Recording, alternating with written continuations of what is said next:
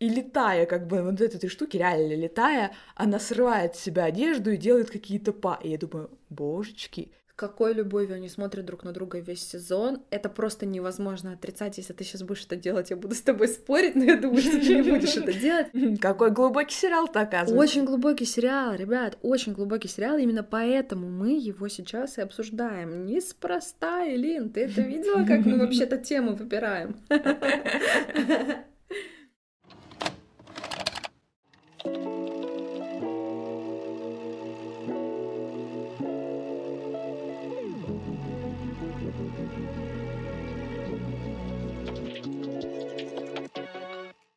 Друзья, всем привет! С вами подкаст «Ты это видела?» и я сценаристка Ирина Романова.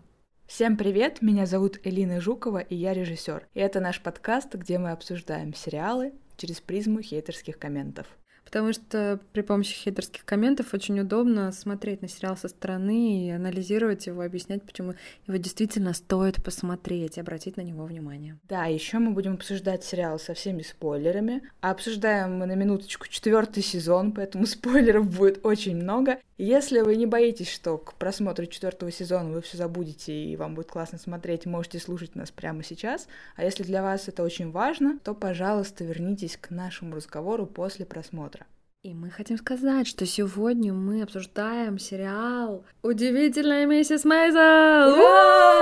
Это нашумевший сериал, самый успешный проект от Amazon. 5 Эмми, 3 золотых глобуса, Пять премий гильдии актеров. В общем, это сериал, который, я была уверена, ждут просто все, особенно четвертый сезон. Я думала, что вот в моем мире его реально ждут все, а оказалось, что нет. Элина, расскажи про свой опыт в этом отношении. Да, вообще у меня есть две подружки, которые, не сговариваясь, говорят, так, давай вот инсайдерскую информацию, о каких сериалах вы будете говорить в следующих выпусках, чтобы мы как бы посмотрели заранее и были готовы.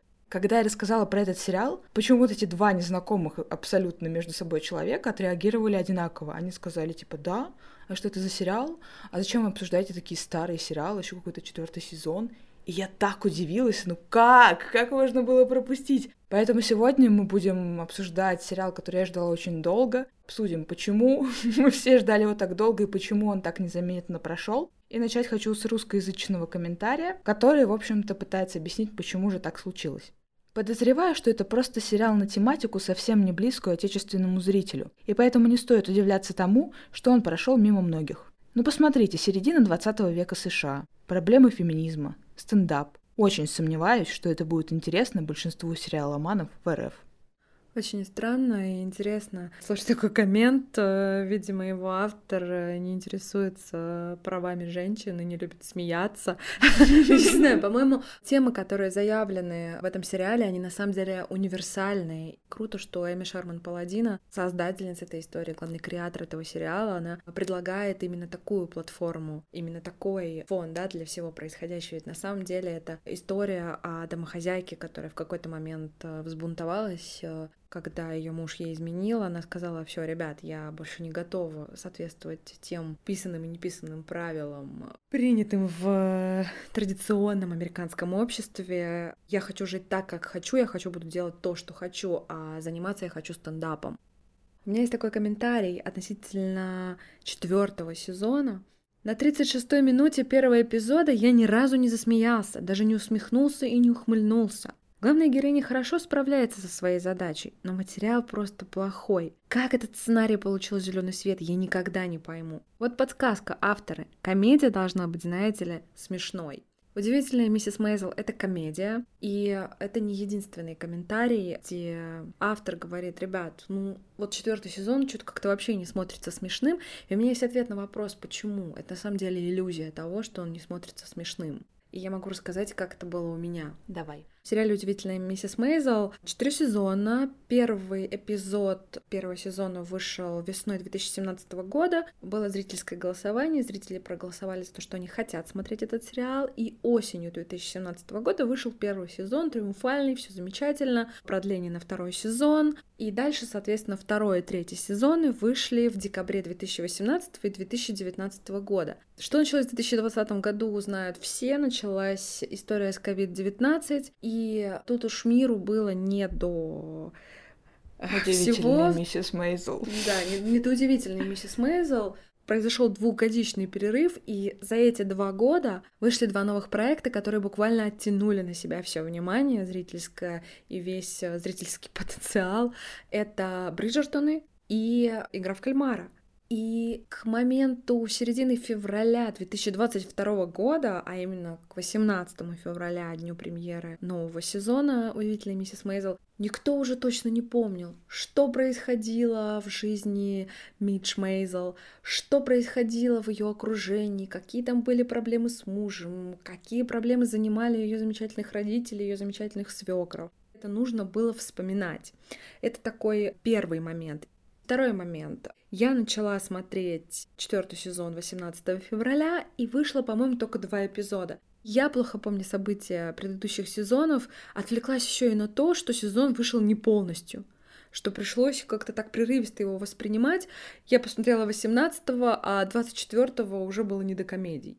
И это тоже повлияло на восприятие этого сериала, по крайней мере, в России. Вообще, я смотрела этот сериал, ну вот недавно, и, честно скажу, как-то вот по ходу действия постепенно вспоминала, что когда происходило. Но я, кстати, для себя поняла, что почему-то четвертый сезон мне не удавалось посмотреть запойно.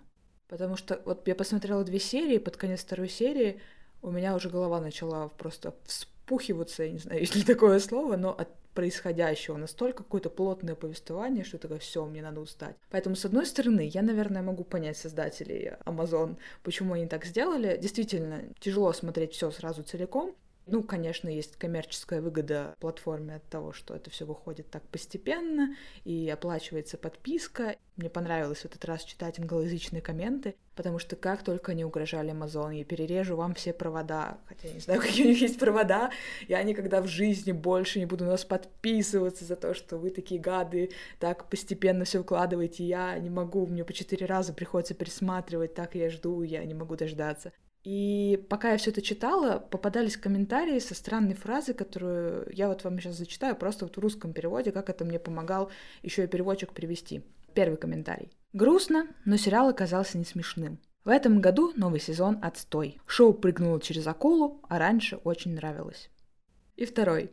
Все стало настолько глупо, что трудно смотреть. Они прыгнули через акулу после второго сезона. Я такая сижу, думаю, что за акула? Ну, видимо, это какая-то идиома или какой-то местный сленг. Что это значит? И сейчас будет минутка занимательного английского, потому что я это не знала. Jumping the shark, то есть прыжок через акулу, это метафора американских критиков и фанатов всяких сериалов, которая обозначает момент, когда сериал проходит свой пик успешности. То есть как бы все шло хорошо, вдруг что-то идет не очень, и как бы по-русски на самом деле говорят, сериал скатился. И называется это «Прыжком через акулу», потому что был реально сериал американский, где главный герой прыгал через акулу на каких-то там лыжах водных. И в этот момент весь сериал как бы скатывался, очевидно, и даже эти прыжки не помогали удержать зрителей. И вот так это все пошло в народ. Ну, я, конечно, позабавилась, но вообще задумалась о том, почему западные зрители, у которых, скажем так, не было части проблем, которая была у русскоязычных, так э, отнеслись к этому сериалу. Почему они считают его не смешным? И самая частая претензия, которую я слышала, это то, что сериал стал очень много повторяться. Ну, то есть, например, сравним первый и четвертый сезон. Начало карьеры с самого нуля. Выступления в грязных клубах и вот это все. Есть и там, и там. Родители против того, чем занимается Мидж. Тоже есть и там, и там. Ой, кстати, нам нужно вас предупредить о том, что мы будем жонглировать именами главной героини в этом выпуске, потому что удивительная миссис Мейзел ее также зовут Мириам Мейзел, и также ее зовут Мидж. И мы будем тоже по-разному очень называть. Возвращаясь к повторам. Арест за неприемлемое поведение тоже есть в обеих сезонах. И вот поэтому-то сериал, мне кажется, называют не смешным. Потому что шутка, повторенная дважды, уже не такая веселая.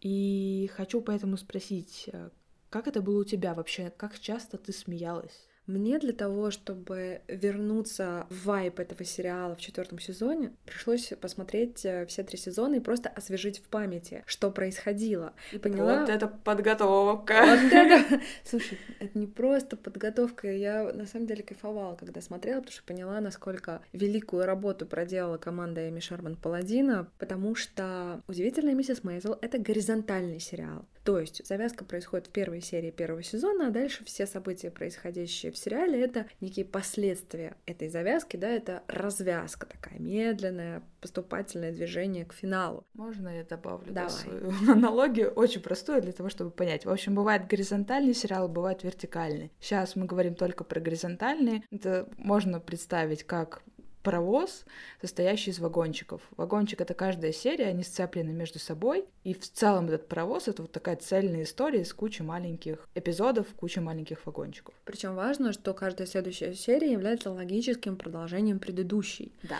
И они связаны. Так вот, я пересмотрела и поняла, что вот этот вот эпизод в жизни Мидж, судьбоносный, когда она вдруг узнает, будучи верной женой, она буквально работала, потому что она настолько обслуживала вот э, своего мужа, все его интересы, и это так принято, потому что, ну как, Америка 50-х годов, еще феминистическое движение, ну как бы только зарождается, и тут вот э, вдруг классическая жена, прекрасная, выверенная, которая не осмеливается показать мужу себя без косметики, всегда выглядит идеально. Узнав, что он ей изменяет, она принимает вот это судьбоносное решение. И именно вот это ее решение о том, что она хочет быть стендап-комиком, что она хочет заниматься тем, чем до этого никогда не занималась, потому что она это любит, потому что у нее есть к этому талант, и в ее жизни есть человек, который верит в этот талант и готов ее поддерживать, это Сьюзи Майерсон. Обретя это знание, она меняет этим жизнь своих родителей, Эйба и Роуз Вайсман, которые оказываются просто в глубочайшем шоке от этого решения, и как сильно это решение Мидж потрясает столпы уверенности Эйба Вайсмана, который из занудного и деспотичного профессора математики постепенно к четвертому сезону трансформируется в такого либерала, э, журналиста, автора критических статей про театральные постановки, это очень смешно. Как э, Роуз Вайсман из еврейской матери, утонченный и в то же время погруженный в патриархальную повестку, она превращается в сваху, в такую цепкую женщину, которая тоже настроена на карьеру. Или Джоэл, муж Мидж, потеряв ее из-за своей измены, открывает в себе желание быть бизнесменом, желанием открыть стендап-клуб. Джоэл понимает, да, у него нет таланта стендап-комика, и на этом завязан их изначальный конфликт с Мидж, что он оказывается лучше, чем он в какой-то момент. Поняв, что у него нет таланта, он понимает, что ему безумно это все интересно, но максимум, что он может сделать, это стать крутым менеджером в клубе, создать свою какую-то локацию и, возможно, когда-то в перспективе помочь Мидж. И вот так каждого персонажа этой истории можно развивать. Ну и, конечно же, это Сьюзи Майерсон, которая ловит момент долгожданный для того, чтобы начать строить свою карьеру в шоу-бизнесе как продюсера. И это очень важно. И вот к четвертому сезону мы действительно, пережив огромный крах и самой Мидж Мейзел, и Сьюзи Майерсон, когда их буквально вышвыривают э, с борта профессии, когда певец Шай Болдуин отказывается брать Мидж с собой в свое турне, мы видим их вот на этом дне, и они снова должны из этого выпрастываться, снова должны из этого выходить, снова должны выживать. Ну, то есть безумно интересно это смотреть, вот, и где здесь комедия, да, где здесь искать а, смешные моменты. Во-первых, их очень много, их реально очень много. Я прям смеялась. Правда, скажу честно, я смеялась не на моментах стендапа, чаще всего, на моментах жизненных, ну, жизненных внутри сериала, каких-то бытовых, между родственниками, просто там какими-то бытовыми сценками. И в этом сериале действительно очень много разных уровней смешного, потому что есть комментарии, которые очень ругают этот сериал, что это все пошлость, и как так можно шутить, но да, есть шутки, скажем так, ниже пояса, есть просто классные комические сценки. Есть текстовый юмор, есть визуальный юмор, есть еврейский юмор, что немаловажно. Хотя тоже, признаюсь, не всегда я понимала, ну как бы я понимаю, где смеяться, но не совсем понимаю саму шутку, потому что не очень шарю в еврейской этой тематике. Но мне кажется, кстати, очень здорово и с какой-то любовью тоже сделано.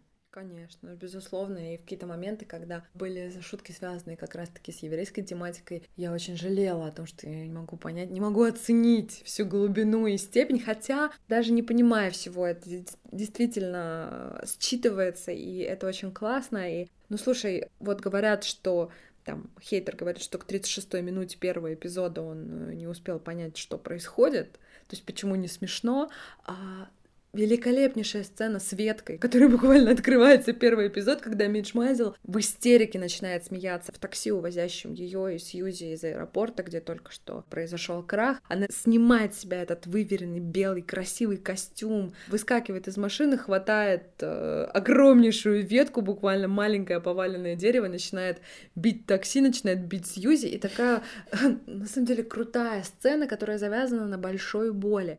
Вообще, на самом деле, комедия строится на том, что у тебя больше всего болит. И тем хейтерам, которые говорят о том, что я не понимаю, где здесь комедия, вот ответ для такого запроса мне хотелось бы отыскать э, при помощи аргументации самой Мидж, которая звучит, по-моему, в одном из эпизодов второго сезона, когда во время своего стендапа Мидж говорит, что Зря женщин упрекают в том, что они не смешные. На самом деле комедия строится на провале. Нужно пережить очень сильный провал, чтобы у тебя был ресурс э, для того, чтобы шутить.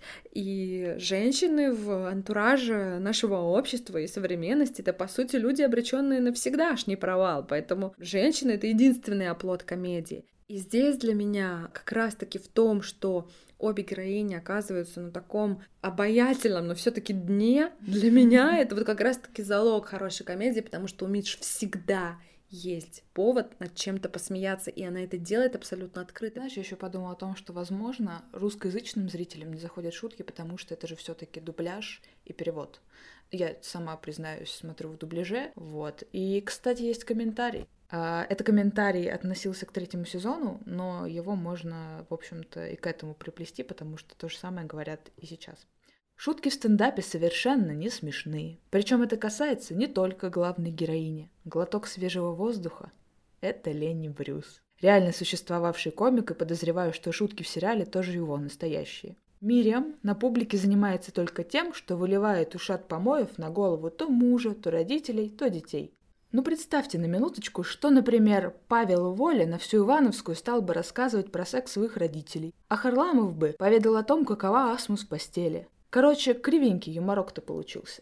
Я читала негативные комментарии, в том числе про сцену в четвертом сезоне, когда гипнотизер на шоу где была вся семья Мейзел, то есть Митч, ее брат, мама и папа и жена брата. В общем, на сцену зовет иллюзионист маму этого семейства, гипнотизирует ее так, что она начинает выдавать полностью слово в слово монолог своей дочки, который она прочла, работая в стриптиз-клубе.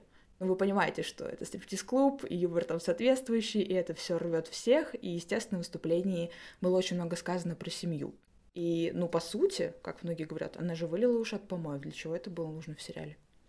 Слушай, я на самом деле думаю, что эту сцену нужно как бы так распаковать, потому что это одна из важных сцен вот именно в четвертом сезоне, которая огромное количество задач закрывает и открывает новые, на самом деле. В общем, в четвертом сезоне Мидж, пережив вот этот крах с отменой для нее турне с Шаем Болдвином европейским, она устраивается в стриптиз-клуб комиком. То есть она э, представляет э, каждую следующую танцовщицу, небольшой э, монолог произносит, какие-то шуточки, и э, она прям реформирует всю работу стриптиз-клуба. Кстати, есть у меня хитрский коммент о стриптиз-клубе тоже, о том, допустимо это было или недопустимо. Так вот, для Мидж это как раз-таки допустимо, потому что это женщины, это женщины, которые работают, это женщины, которые это делают честно. Она хочет быть частью этого комьюнити, где женщины работают честно. Да, это сексуализированное отношение к женщинам, и она пытается сделать все, чтобы к ним относились как к людям. Она пытается сделать все для того, чтобы превратить это место в место, где комфортно, в место, где есть уважение, в место, где есть какая-то чистота. Ну, то есть просто она огромную работу проводит, и к этому моменту сериала и истории у нее уже сформировалась стойкое желание говорить со сцены только то, что она хочет и так, как она хочет. Она уже не готова мириться с теми условиями, которые ей диктует шоу-бизнес. Она понимает, что она не видит смысла сглаживать углы, она не видит смысла подменять какие-то понятия. В принципе, она этого изначально не делала, и карьера ее с этого началась. Поэтому для меня вопрос о том, зачем нужна вся эта грязь в сериале, как бы немного странный, потому что заранее оговорены правила этой игры буквально в первом эпизоде первого сезона. И тут это, мне кажется, очень мастерски авторами сделано, то, что Мидж помещается в такой рассадник, да, какого-то разврата, так называемый рассадник разврата, стриптиз-клуб. Кстати, я, ну, честно говоря, никогда не была в стриптиз-клубе женском, и как бы представляешь, такой, ну, стриптиз-клуб, пошлость, видящая пошлость. А потом я офигела, когда я увидела этот стриптиз-клуб, ну, как бы это подпольный, по сути, такой театр, который крышует иногда, и всегда. Ну, да, всегда.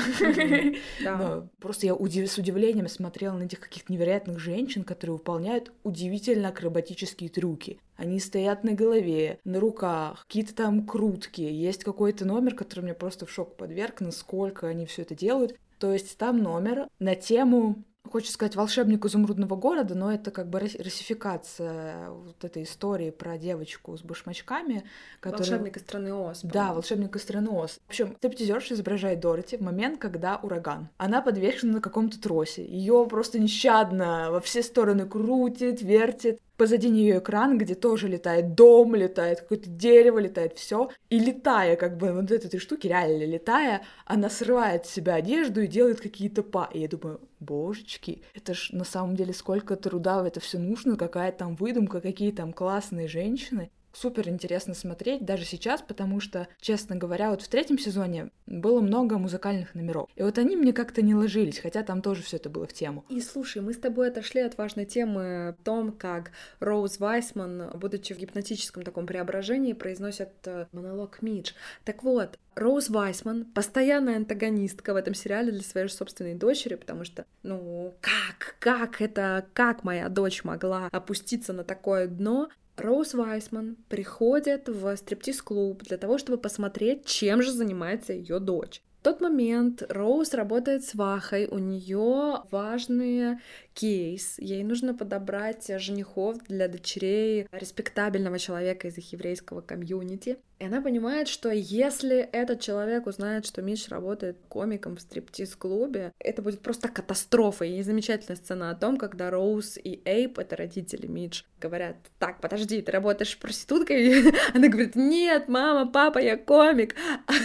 И они такие, ну подожди, это же одно и то же. Вот, то есть настолько стигматизируют зафиксирована вот эта вся сфера, вот эта деятельность, и ну просто Мидж подвиги вершит настоящие. Так вот, Роуз приходит в этот стриптиз-клуб и слышит монолог э, Мидж о, о членах, женщинах, мужчинах, мужьях, которые изменяют. Ну, в общем, абсолютно такой шутки по любому поводу, вот просто без Откровенно. Границ. Откровенно.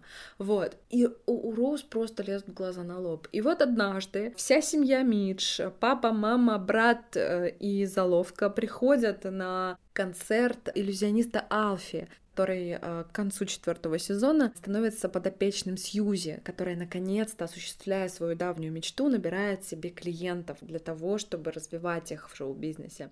Так вот, семья Мидж приходит э, на это шоу, и иллюзионист выбирает из зала именно Роуз, гипнотизирует ее, и она в секунду превращается в свою дочь и с невероятной энергичной подачей слово в слово проговаривает вот этот монолог, который в устах этой пуританки, да, женщины, которая отрицает свободу, народившуюся в Мидж, сбывшуюся в жизни Мидж. Это просто великолепный ход. Во-первых, это адски смешно. Во-вторых, это смыслово очень глубоко, потому что когда человек, грубо скажем, уходящего поколения, вдруг произносит текст и дает повестку вот сейчас действующего поколения, поколения молодых, ты думаешь, господи, как на самом деле легко восстановить эту связь, как на самом деле легко, казалось бы, да, устранить эту проблему непонимания, устранить эту проблему давления мира взрослых над э, миром детей, да. Это очень круто, это очень смешно, просто. Вообще, на самом деле, весь четвертый сезон пронизан великолепным юмором, который, тем не менее, надо распаковывать, и нужно понимать, что этот юмор это а, расстановка сил. Такая типология персонажей, она не случайна, потому что Эми Шарман Паладина руководствовалась задачей создать собирательный образ женщины-комика, будучи сама комиком. Давай тогда поговорим про супер яркого персонажа и про шутки, которых всех бесит, кроме меня. Сейчас я объясню. Это персонаж Сьюзи Майерсон, та самая прекрасная менеджер. Я прочитаю такой коммент. Стоит ли возлагать надежды на любое капслок развития персонажа Сьюзи? Будет ли этот персонаж наконец-то исследован в этом сезоне? Если они еще раз пошутят о том, что люди принимают ее за мужчину, я взорвусь. В общем, а, этот персонаж действительно выглядит... Э, ну, я не могу сказать, что она, она не выглядит как мужчина, начнем с этого. Она просто носит мужскую одежду, и она очаровательно по-своему грубовата. Но забавный факт. Вот четвертый сезон. Я смотрела снова со своей подругой одну из последних серий, потому что надо было успевать быстрее к записи подкаста. И она что-то рядом ходила, и вот как это обычно бывает, человек, который не смотрит сериал, он спрашивает, а это кто? А это что? А это зачем? И ты сидишь и как бы все это объясняешь. Ну как бы ладно. И вот э, сцена, где Сьюзи ее двое дружков-бандитов приводят ее в какую-то секретную квартиру, говорят, вот здесь ты можешь открыть свое агентство по талантам и стать реально крутым менеджером со своим офисом. И они ходят там, значит, все это смотрят. Я говорю, да, вот это вот э, менеджер Мидж Сьюзи, которую все путают, что вот она похожа на мужчину. И моя подруга такая смотрит, она реально вглядывается в экран и говорит, подожди, так здесь же три мужика. И мне было так смешно. Потом, ну, конечно, когда там приблизили и укрупнили э, кадр, подруга говорит, а, не, ну, конечно, видно, что женщина. Ну, просто зрение плохое, надо, наверное, проверить. Но мне было смешно. В третьем сезоне я тоже начала немножко подуставать от этого, что ну сколько можно шутить на одну и ту же тему. Но в четвертом сезоне то ли потому, что это было сделано уже ближе к концу сезона, когда ты уже подзабыл про все эти шутки, но это было так по-новому, как ты точно выстреливала все эти моменты. Я смеялась, вот честно. Меня это никак не смущало. Что ты по этому поводу думаешь? Слушай, на самом деле у этого есть абсолютно такая логическая и очень важная подвязка. Дело в том, что речь идет о конце 50-х, начале 60-х годов в стендап-комедии в Америке. В то время было очень много мужчин-комиков, и в сериале это прекрасно отражено, вот э, то, насколько вот этот мужской, я сейчас э, показываю кавычки в воздухе, мир стендапа не пускал женщину к себе. И э, женщина в этот мир могла войти только в сопровождении мужчины. То есть либо она жена какого-то комика, либо у них какая-то договоренность, и они вместе заходят. И здесь Сьюзи это как некий такой про мужской персонаж, без которого Мидж просто не могла бы зайти в этот мир. И Сьюзи просто должна быть мужчиной. Понятно, что в сериале Сьюзи предстает просто пацанкой, которая с трех лет вынуждена бороться за свою жизнь. Грубоватый, клевый, классный персонаж, который может буквально одной репликой разрушить мечты человека о какой-то славе и, сделать, и сделать это классно. И я просто пересматривала когда второй сезон. Там есть момент, когда Сьюзи на курорте слушает, как девочки мечтают э, о том, как сложится их жизнь. Ну, в общем, девочки проговорили, о чем они мечтают, и Сьюзи лежа с закрытыми глазами со сложенными под щекой руками засыпая, говорит, ну вы же понимаете, что это никогда не сбудется. И все такие, блин, точно. И это так смешно, одновременно грустно. Ну, в общем, Суть в том, что Сьюзи сделана такой по-хорошему мужиковатой именно потому, что, будь она другой, у Мидж не было бы шанса зайти в эту профессию вообще. И в целом, если говорить о том, какую огромную работу Шерман Паладина провела вот по тому, чтобы представить все типы женщин-комиков и все проблемы, с которыми женщины сталкивались по пути к своему месту на стендап-пьедестале в то время, нужно просто упомянуть сразу несколько типажей. И начать со Сьюзи Майерсон, такой про мужской образ, женщину, которую легко спутать с мужчиной, женщина, которая разговаривает с мужчинами на мужском языке, которая может и подраться, и защитить, и оттолкнуть, ну то есть вообще реально пацанка. Второй типаж — это Софи Леннон. Угу. Женщина, которая на сцене а, надевает на себя буквально броню такой бабищи, какой-то абсолютно асексуальной женщины для того, чтобы дать себе возможность быть смешной но при этом она в реальной жизни утонченная, она просто неузнаваемая, то есть она играет роль на сцене. Она комик, да, но это наигрыш, это не совсем искренне посмеялась, когда услышала комментарий, что вообще в жизни, ну, в сериальной фильме жизни, Софья Леннон — это Рената Литвинова на минималках. Как ну, слушай, такое? да.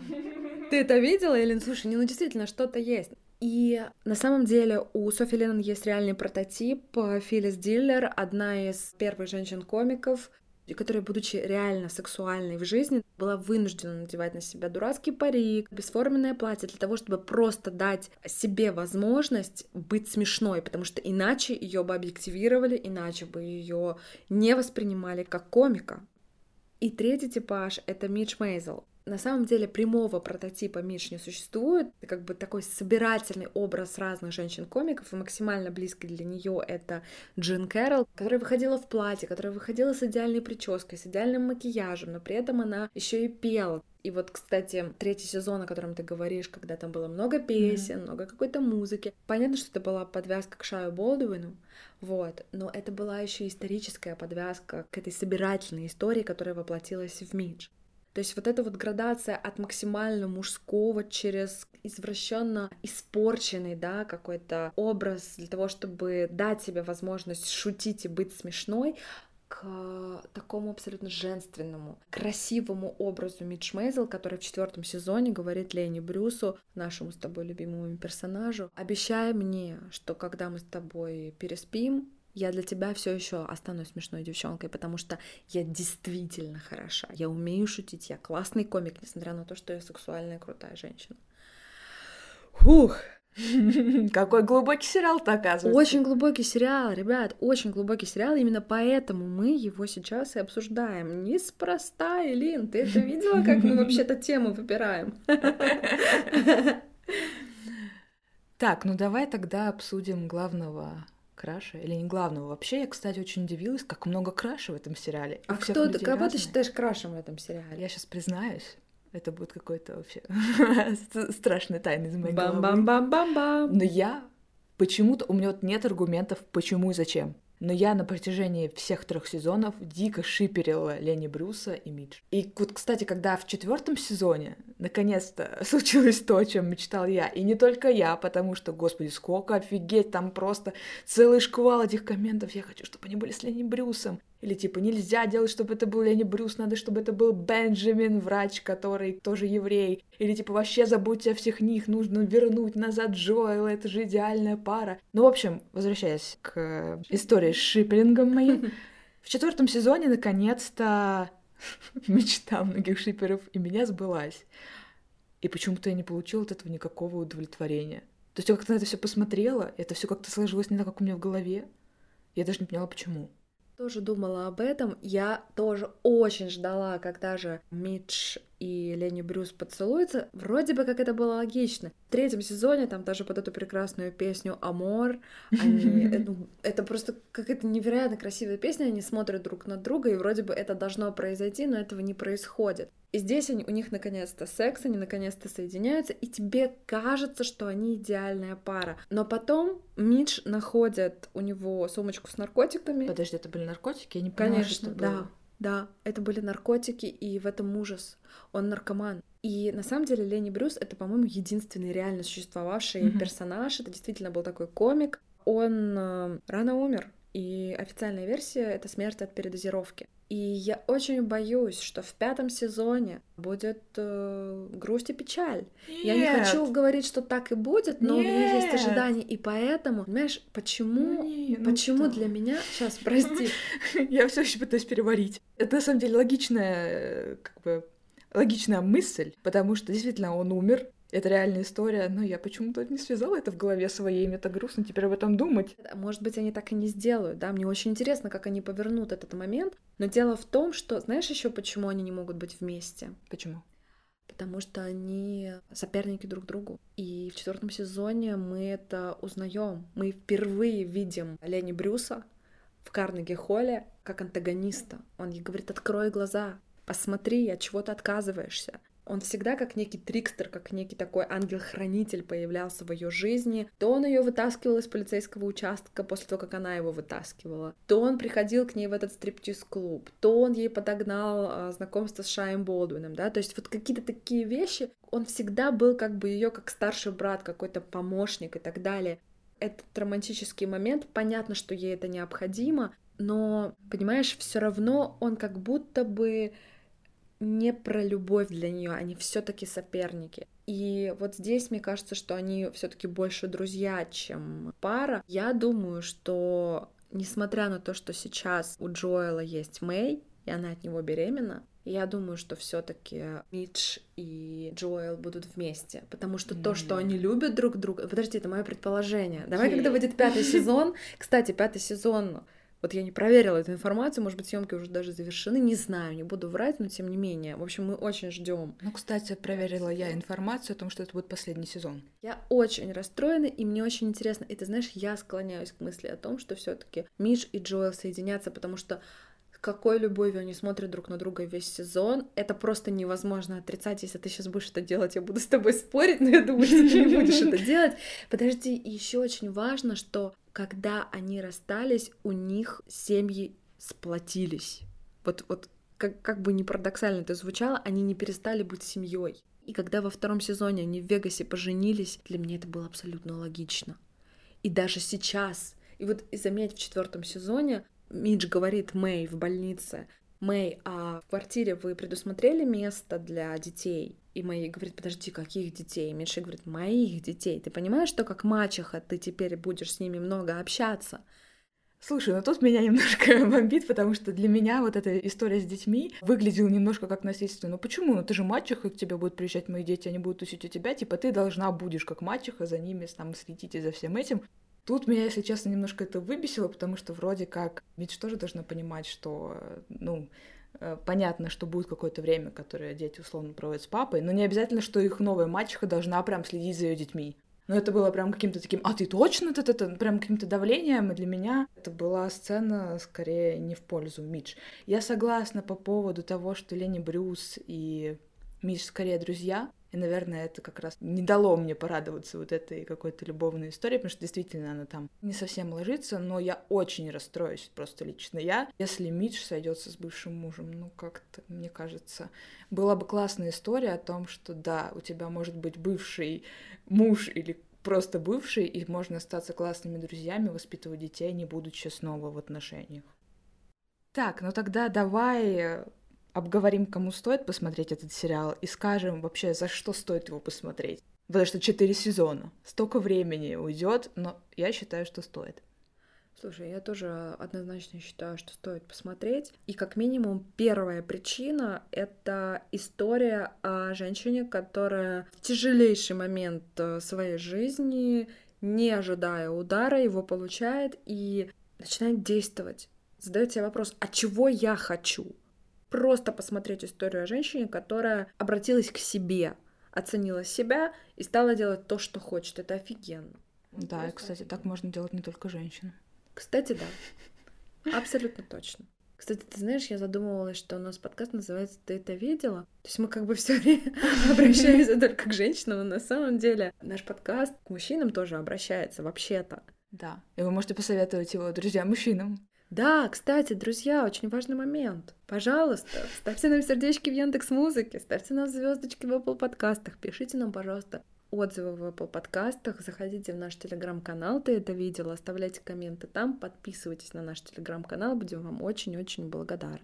Да, ссылка на телеграм-канал будет в описании. И я хочу еще сказать о том, что это супер классно сделанный визуальный сериал подкасте это нельзя просто отразить словами, но это настолько красочно, это настолько продуманно, это настолько атмосферно, вот весь этот Нью-Йорк 50-х, все эти платья, и все тогда мельчайших подробностей, множество массовки, какие-то невероятные пролеты камеры, и на Ютубе есть даже отдельные видео о том, как операторы рассказывают, как они все это делают, потому что это сложно технически, это действительно круто, по-киношному, классно.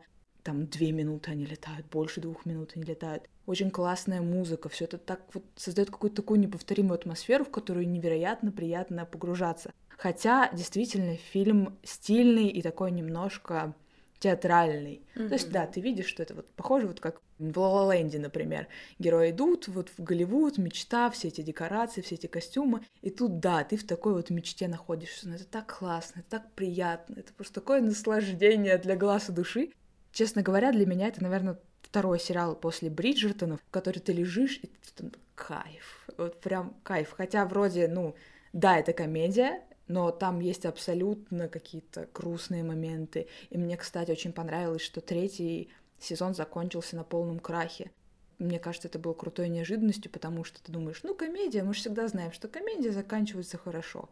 Что да, там будут проблемы, но в конце концов все преодолеется, а тут нет, и это было прям воу-эффектом, ну, для меня лично. Ну вот ты знаешь, я вот сейчас как раз хотела сказать, что несмотря на то, что в этом есть такая сказочная э, и даже где-то театральная атмосфера, Но обмана тут вообще нет. Вот, то есть тебя не обманывают, что будет все классно и супер классно. Нет. Ребятушки, цена, цена, цена, у всего есть цена. Как-то по-еврейски немножко прозвучало. А, ну, а что, главная героиня еврейка. Если вам нравится стендап, если вы интересуетесь этой темой, супер классно показаны все этапы прихода в высшую точку этой карьеры. Это очень классно и очень тонко и здорово показано, что разделять женский и мужской стендап — это бессмысленно, тупо и пошло. Хорошо, кроме того, что ты поняла, как стать стендапером, чему тебя научил четвертый сезон этого сериала?